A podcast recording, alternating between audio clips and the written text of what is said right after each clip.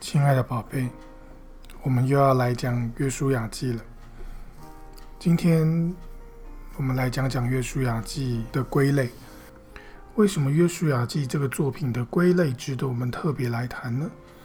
因为当我们明白圣经一卷书它到底是属于哪一类的文体，我们才更容易明白这本书到底要透过什么样的方式来对我们说话。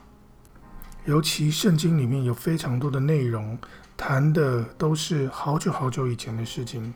那么这些事到底对今天的我们有什么意义呢？要明白这些，我们就需要先读对它。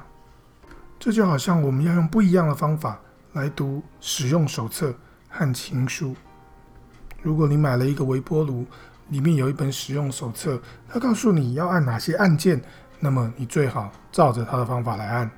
因此，使用手册的读法是它怎么写，那就是它的意思，没有任何的弦外之音。但是读情书却不能这样读。如果你收到一封情书，里面告诉你“我每次想到你，心里面都小鹿乱撞”，你不能把它当使用手册来读，然后要求检查我心里面是不是真的有一头鹿，而且这头鹿在乱跑乱撞。因为情书里面有更深的含义。还要透过一些叙事的描述来表述一些言外之意、弦外之音。圣经也是这样的。当然，圣经的文类并不是只有情书和使用手册而已，还有非常多不同的类别。而当我们明白约书亚记是哪一种类别的文字，我们就知道该用什么样的方式去读它、去理解它。因为若我们错把手册当情书，或者错把情书当手册来读，那都会让我们完全读错作者所想要表达的意思。那么，约书亚记到底是属于哪一种类别的呢？约书亚记一般被归类为历史书，主要是因为它的故事与叙事背景讲的是摩西之后，一直到士师时代开始之前的事情。但仔细阅读约书亚记，不难发现。历史事件并不是约书亚记的作者真正想要传达给后代的，因此犹太人传统向来不把约书亚记归类为历史书，而是归类为前先知书，也就是早期先知的意思。所谓先知，并不是今天我们所以为的那些会告诉人即将发生什么事的人。先知对于犹太人而言，就是神的代言人。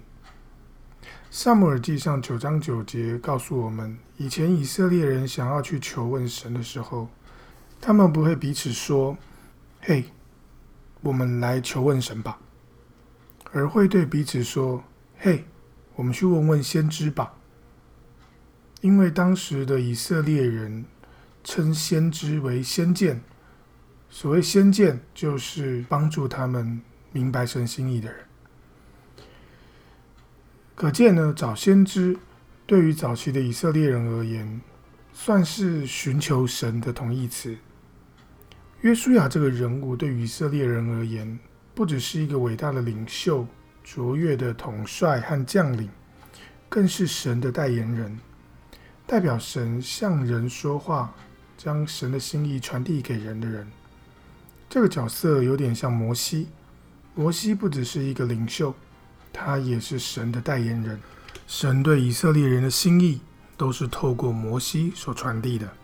不止约书亚这个人扮演了传递神心意的先知角色，约书亚记也是如此，至少犹太人认为是如此。因为约书亚记的内容重点不是历史，而是约书亚记的作者透过讲述历史事件，试图将神要告诉以色列人的心意。传递给以色列人，就像我们上次讲的，《约书亚记》真正的重点，并不是故事，而是文以载道，要用故事的传承来让后代的人明白神的心意。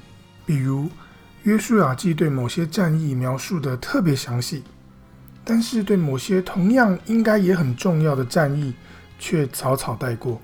对刚进入迦南地所发生的事情，描述周详，但进入迦南地之后的攻城略地，却很快就描述完了。如果我们把《约书亚记》类比成一篇新闻报道，那么这个报道显然失衡了。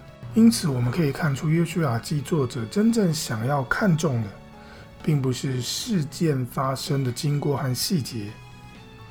这是现代的历史学者比较看重的，也是比较留意的部分。但是，这却不是《约书亚记》的作者所最看重的。那么，《约书亚记》的作者所看重的到底是什么呢？显然是想要透过叙事的故事，来传递一些讯息给读者。透过这些信息，《约书亚记》的作者想要让人认识神的心意，想要让读者明白。神所要对他们说的话，宝贝，你准备好来听神所预备要透过约书亚记对我们所要传达的心意了吗？我们今天就讲到这里，晚安，Love you。